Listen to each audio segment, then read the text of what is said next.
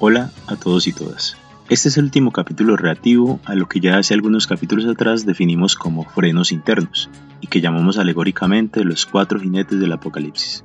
Y como tal, en cada capítulo también hablamos de sus contrapartes, así como las herramientas que disponemos para pasar de dicho freno a su contraparte que le llamamos aceleradores de abundancia. Herramientas que en definitiva son el porqué de este proyecto. Les recuerdo, Hablamos de inseguridad y su contraparte la confianza, de la envidia y su contraparte la admiración, del rencor y su contraparte el perdón y el olvido, y hoy hablaremos de la crítica y su contraparte la aceptación. Pero antes de entrar en materia y como siempre, dentro de intro. Este podcast es un proyecto de vida, es un espacio de inspiración y verdad, cuyo propósito es la búsqueda del ser mejor, de la vida más sencilla y justa, a través de experiencias y vivencias reales, sin filtro, que puedan demostrarte que sí es posible, que el hoy es un regalo, siempre y cuando aceptes que lo que eres es mejorable. Este es mi regalo, un cuarto de hora para tu ahora. Esto es Soy J.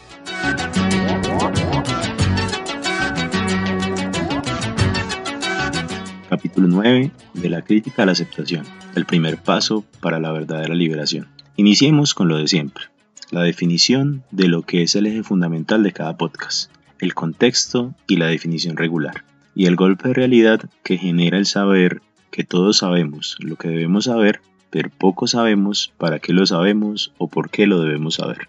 Según nuestro amigo Wikipedia, la crítica, del griego krinein, es discernir, analizar, separar, y deriva de críticos, que es algo relativo a juez o árbitro.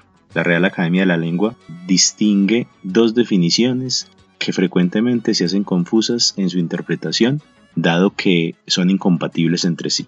Mientras la primera hace referencia a la capacidad de analizar y juzgar de forma neutral, imparcial y desinteresada para extraer pros y contras sobre una cuestión particular, la segunda hace referencia a la búsqueda exclusiva de los contras, los defectos y los errores de forma parcial, sesgada e interesada. Esto en sí mismo ya hace difícil para mí, como comunicador de experiencias, la identificación de cuál es el verdadero significado de lo que es un hábito aprendido a través de años y años de nuestro adiestramiento como seres sociales y que llamamos normalmente crítica. Pero básicamente la crítica es todo lo que les acabo de decir y más. Entendamos primero que todo lo que hasta la fecha hemos definido como frenos internos no es más que un acuerdo con nosotros mismos y con la sociedad a la cual pertenecemos del cómo debemos o podemos ser y de la aceptación de dichos comportamientos definidos por esos grupos sociales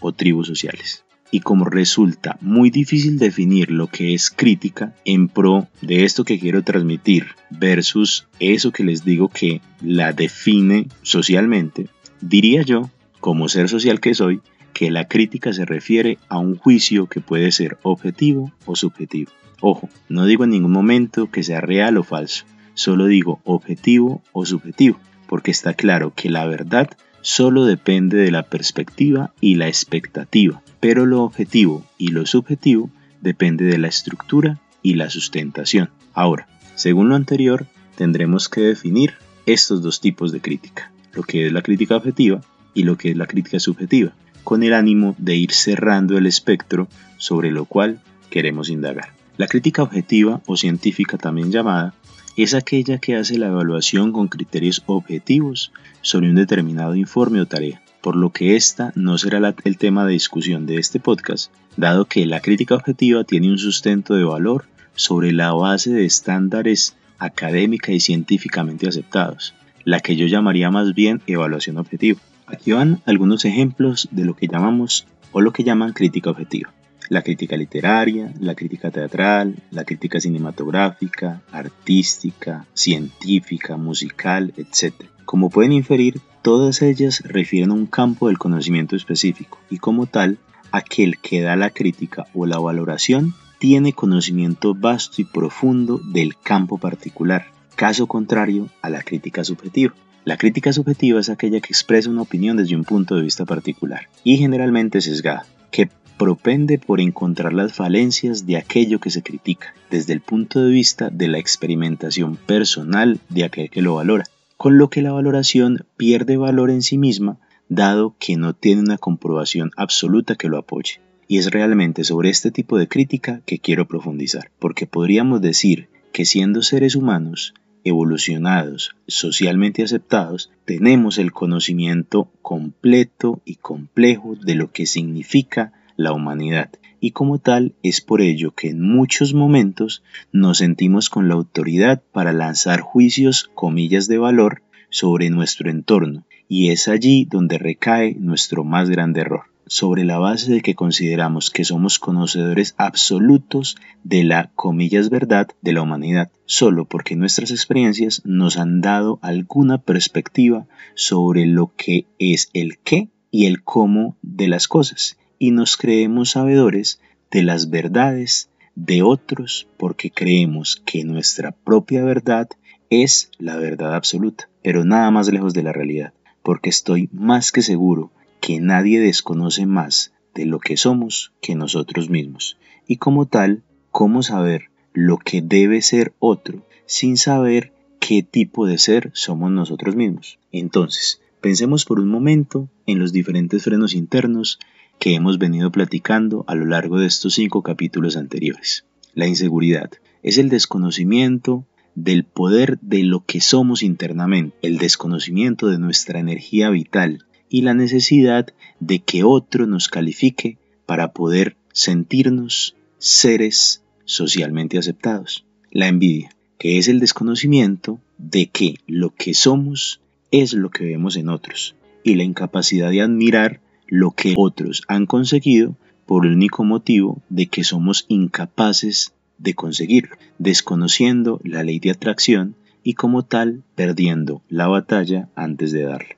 El rencor la incapacidad de asumir que todo lo que en algún momento nos dañó es también nuestra responsabilidad, porque recibimos lo que damos, recogemos lo que sembramos, y como tal la incapacidad de perdonarnos a nosotros mismos nos incapacita para perdonar a los demás. Y por último, lo que hoy nos tiene acá, la crítica, que es la incapacidad de reconocer que solo somos el resultado del adiestramiento social y que somos una construcción irreal de lo que debemos ser.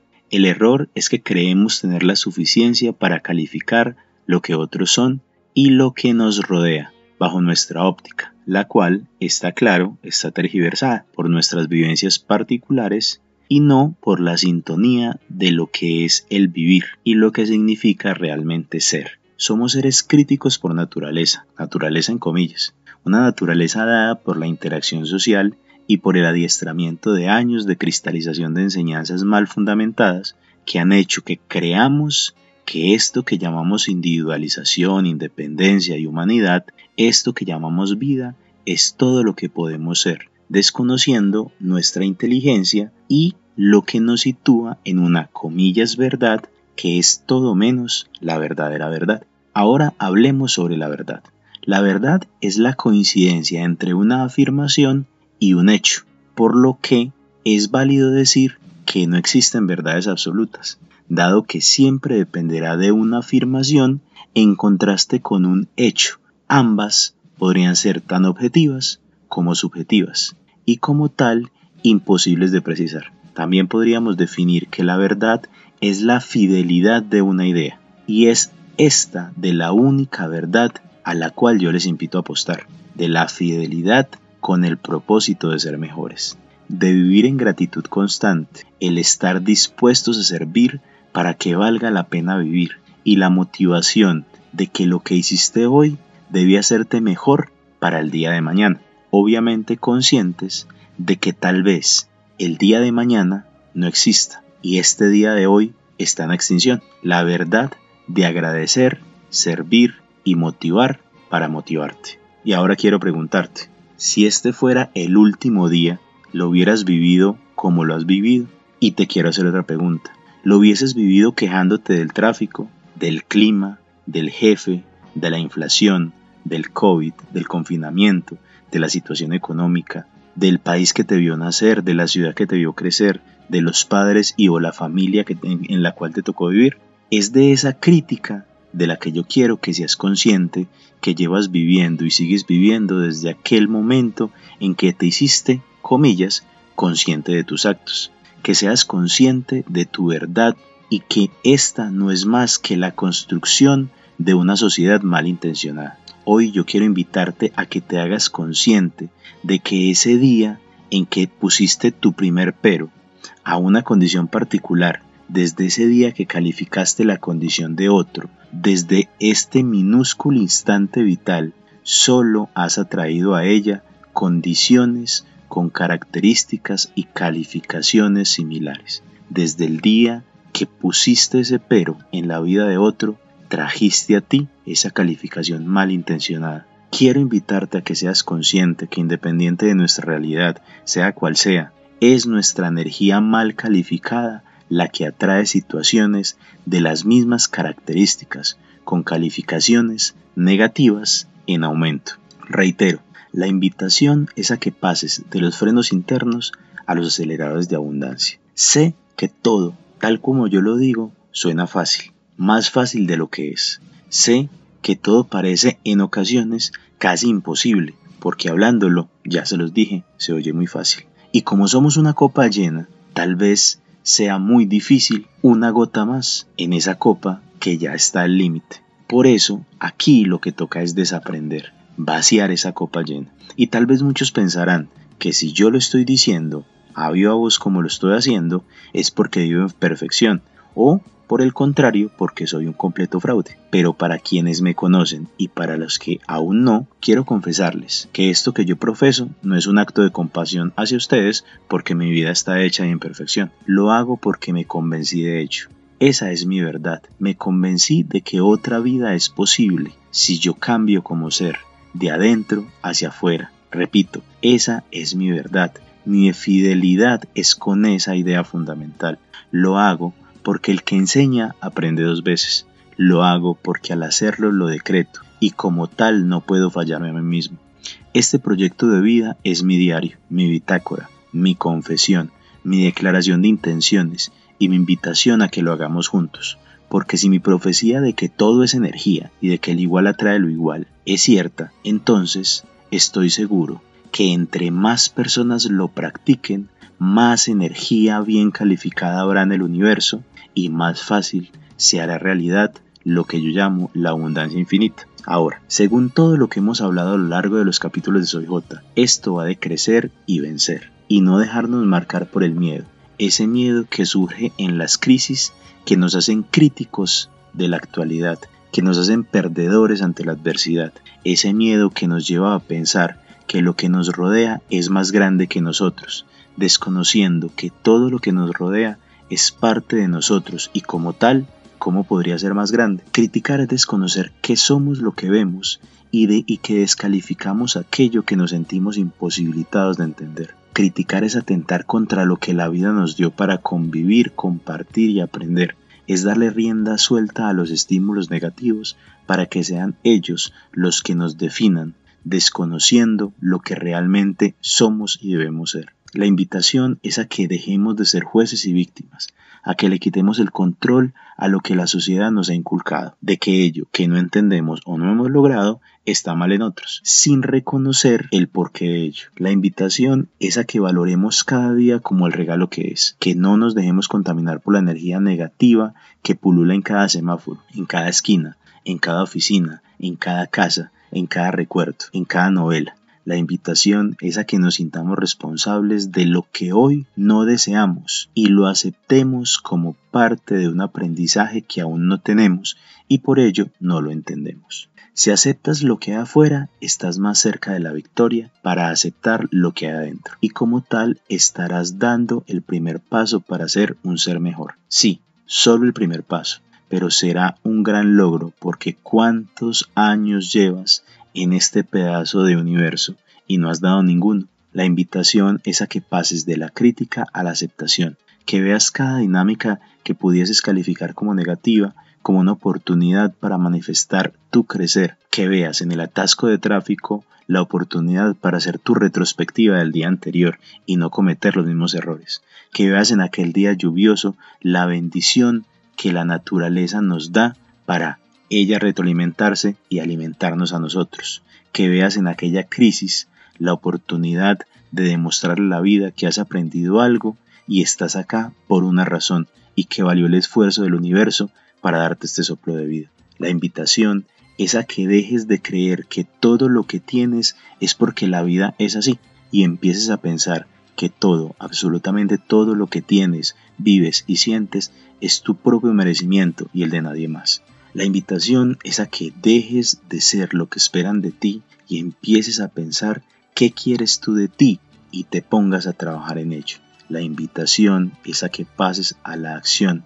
La invitación es a que empieces a pensar en ti y en lo que tienes que hacer y no en los demás y en lo que han hecho. Ahora, quiero cerrar este capítulo con el extracto de un libro que acabo de terminar y que será el insumo de los siguientes capítulos. El libro se llama Los Cuatro Acuerdos, del doctor Miguel Ruiz, maestro de la Escuela Tolteca. El perdón es la única manera de sanarnos. Podemos elegir perdonar porque sentimos compasión por nosotros mismos. Podemos dejar marchar el resentimiento y declarar ya basta. No volvería a ser ese gran juez que actúa contra mí mismo. No volvería a maltratarme ni agredirme. No volvería a ser la víctima.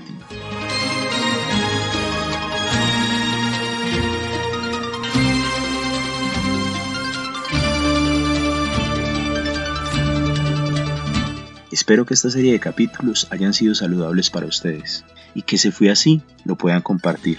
Este contenido es para todo el que lo necesite, todo el que lo pueda valorar. Ahora, los consejos de J. Aún siendo humanos, estamos tan lejos de saber qué somos que no tenemos la capacidad ni la inteligencia para juzgar a otros.